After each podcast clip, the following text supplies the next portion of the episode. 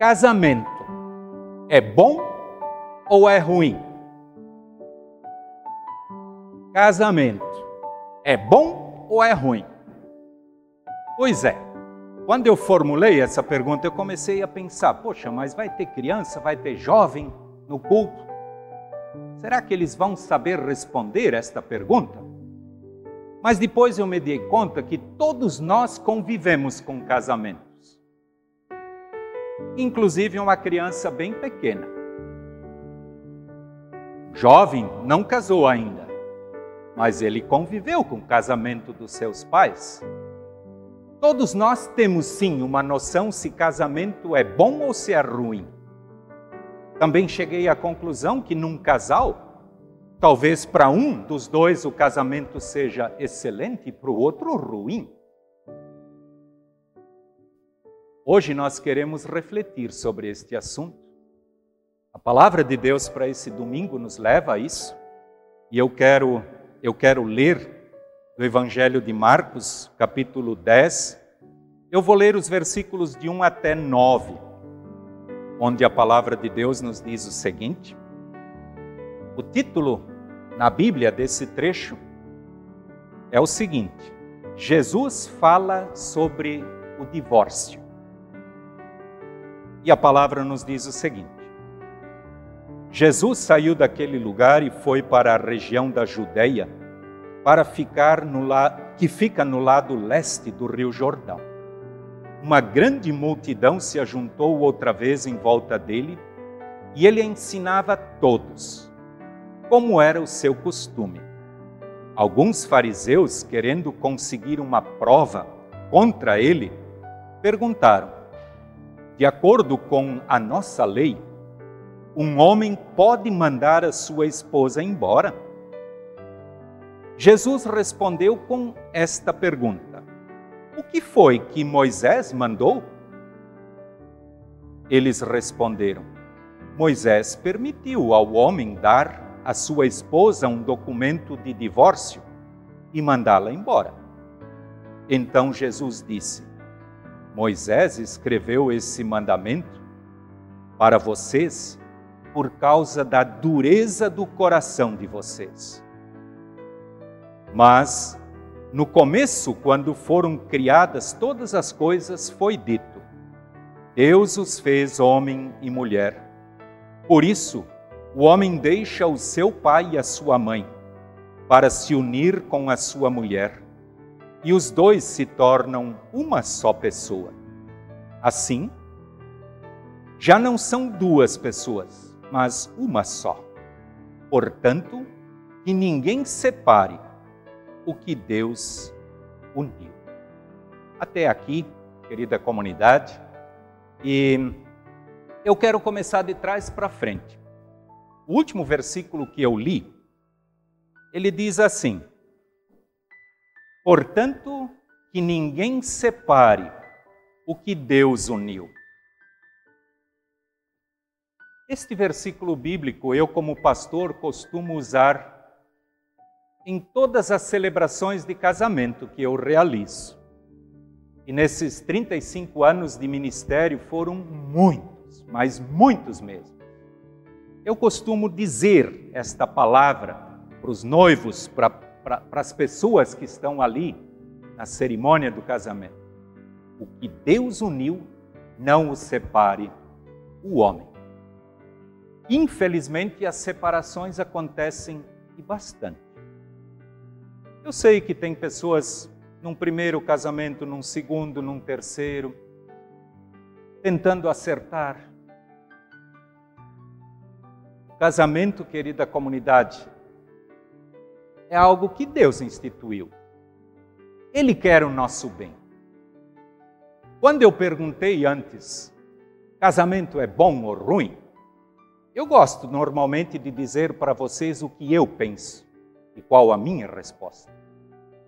Eu quero dizer para vocês que o casamento é maravilhoso, mas não é fácil. Não é fácil a gente precisa constantemente investir no casamento, no relacionamento. e principalmente por algo que está bem claro aqui na Bíblia, né, quando os fariseus perguntaram para Jesus, né, por que que está autorizado o homem dar uma carta de divórcio para a mulher? O que que Jesus responde? Ele diz porque é por causa da dureza do coração das pessoas. E vocês podem ter certeza que é isso. Eu sei isso a partir da dureza do meu coração, da dureza do coração da Sandra. Nós estamos casados há quase 35 anos. É maravilhoso estar casado. Nós passamos por momentos difíceis. Nós temos as nossas brigas, os nossos desentendimentos. Mas como é maravilhoso estar casado. Como é bom. Eu depois vou perguntar para Sandra qual é a opinião dela, não perguntei antes da prédica. Ela está lá assistindo. Mas, querida comunidade, todos nós temos dentro de nós esta dureza que tantas e tantas vezes simplesmente destrói aquilo que uma vez, com tanto amor e carinho, foi colocado diante de Deus. E esta palavra foi dita: o que Deus uniu, não o separe o homem. Vocês podem ter certeza que Deus separa casamentos, mas é através da morte. Até que a morte os separe. Eu sei que nós erramos. Eu já muitas e muitas vezes fiz o segundo casamento até o terceiro casamento de pessoas. Eu me lembro que certa vez alguém veio falar comigo e eu fiquei realmente emocionado. Foi um homem que veio chorando e disse para mim: Pastor, eu cansei de errar. Eu não quero errar de novo. E ele veio buscar orientação. Que maravilha! Nós reconhecermos, nós somos seres humanos, nós falhamos. Deus não quer né? Tanto assim que aqui na, na, no texto bíblico, eu acho maravilhoso aqui onde ele diz, né, a palavra de Deus, Moisés escreveu este mandamento para vocês por causa da dureza do coração de vocês. Mas no começo, quando foram criadas todas as coisas, foi dito: Deus os fez homem e mulher. Por isso, o homem deixa o seu pai e a sua mãe para se unir com a sua mulher e os dois se tornam uma pessoa. Assim, já não são duas, mas uma só. Eu gosto muito dessa palavra. E eu vejo que quando nós colocamos isto em prática na nossa vida, o casamento funciona. Quando a partir do casamento nós deixamos de ser um para sermos meio. Duas metades vão formar um. E eu gosto de dizer isso num casamento, é uma questão de matemática. Eu sei que muita gente é muito bom em matemática, mas na hora do casamento esquece. Se num casamento um dos dois insiste em permanecer um inteiro, o que, que acontece com o outro? Ele vira zero. E quando um dos dois não é nada, Normalmente o casamento também dá em nada. É simplesmente uma conta matemática, criada por Deus. É a palavra de Deus que diz. Ele diz: a partir do casamento, o homem deixa a mulher, se junta com a sua esposa e os dois se tornam um diante de Deus. E como é bom quando esses dois podem unir não a sua dureza do coração, mas as suas virtudes. Eu sei que lá em casa, a Sandra e eu, quando estamos diante das nossas complicações, como é maravilhoso que a Sandra é bem diferente do que eu. Tem momentos que exatamente a metade que, que está nela, do nosso casamento, é que precisa entrar em funcionamento. Nós precisamos nos unir, nos juntar para sermos um, para enfrentarmos as dificuldades do dia a dia. A palavra de Deus ela está repleta de passagens que nos ajudam no nosso relacionamento no dia a dia. O apóstolo Paulo, numa das palavras, ele diz: Não se ponha o sol sobre a vossa ira. O que, que isso significa? Não se ponha o sol sobre a vossa ira.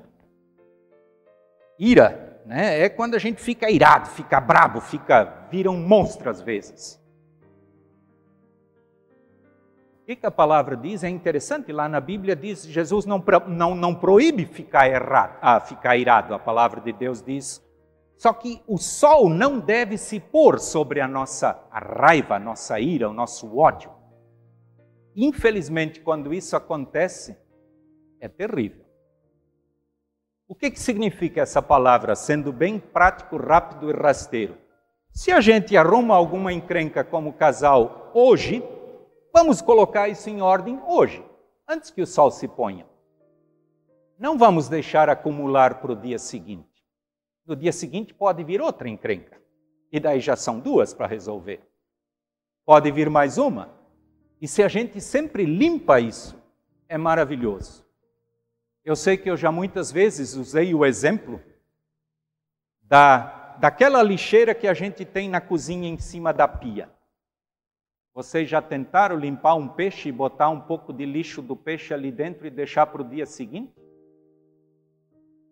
Aquilo vai feder a casa toda por causa daquele lixinho. Aquele lixinho da cozinha, ele foi, pelo menos eu vejo assim, ele foi concebido para ser limpo todo dia. Terminou o almoço, janta aquele lixinho, fecha aí, vai para a lixeira. O nosso casamento deveria ser sempre assim. O lixo colhido ou produzido durante o dia, no fim do dia deveria ir para a lixeira. Confesso que eu também não consigo fazer isso sempre. Por quê? Porque a palavra de Deus nos diz da dureza do coração humano. A Sandra sabe, eu sou muito teimoso. E o pior de tudo é que o teimoso normalmente gosta de teimar. Isso dá prazer. É chato mas é verdade. Se tem mais alguém aqui entre vocês como eu, vocês sabem muito bem. Às vezes a gente faz isso só por prazer, por, por teimosia mesmo. Mas como traz prejuízo? Por quê? Porque não foi para a lixeira, não foi jogado fora. A palavra de Deus nos diz, o apóstolo Paulo fala isso em Colossenses 3, suportem uns aos outros, perdoem uns aos outros ajudem uns aos outros. Que maravilha quando nós podemos colocar isto em prática na nossa vida. São palavras que nos ajudam no casamento. Eu, eu gosto muito de, de um exemplo de algo que eu vivenciei bem no começo do meu pastorado. Já contei isso várias vezes. Eu não conhecia um casal que iria completar 60 anos de casamento. E eu fui visitá-los uma semana antes da cerimônia das bodas que iam acontecer na igreja, e fui lá para conversar com eles, conhecê-los.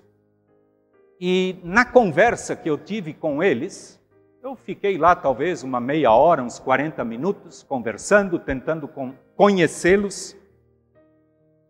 O que eles passaram para mim naqueles 40 minutos deu a ideia assim de que eles se entendiam 100% bem.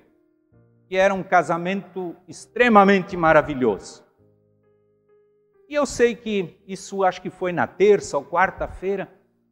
Na sexta-feira, um dia antes da cerimônia do casamento, eu encontro a filha mais velha desse casal e converso com essa filha. No, encontrei ela no supermercado.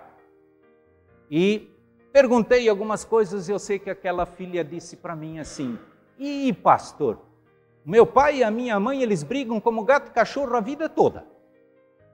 Só que tem uma coisa: eles sempre se perdoam." Interessante. Brigam como gato e cachorro a vida toda, mas eles se perdoam. 60 anos de casamento.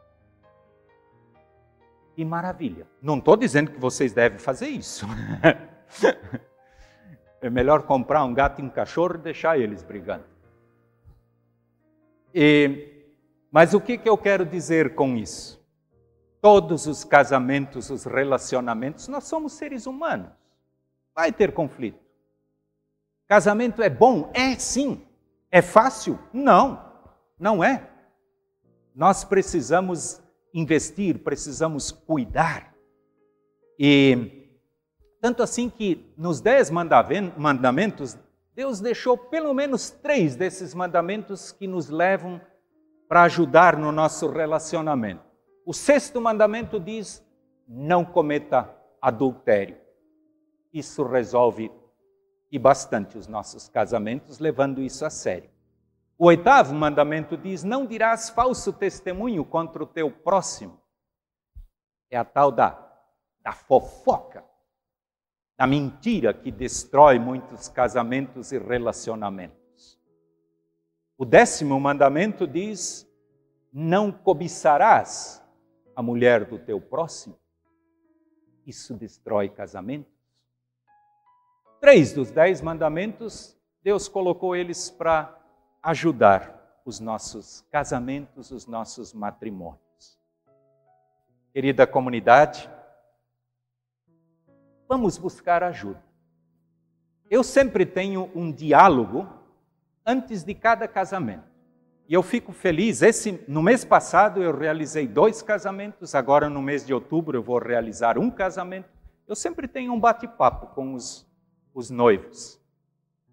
E eu sei que eu, certa vez, me decepcionei muito com um casamento que eu realizei.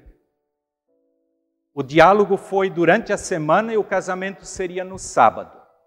Eu tive o diálogo com os noivos no meu escritório.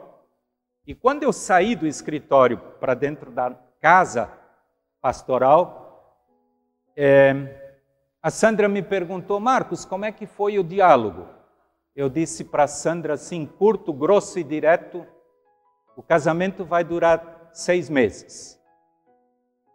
Vocês sabem que eu errei por 50%.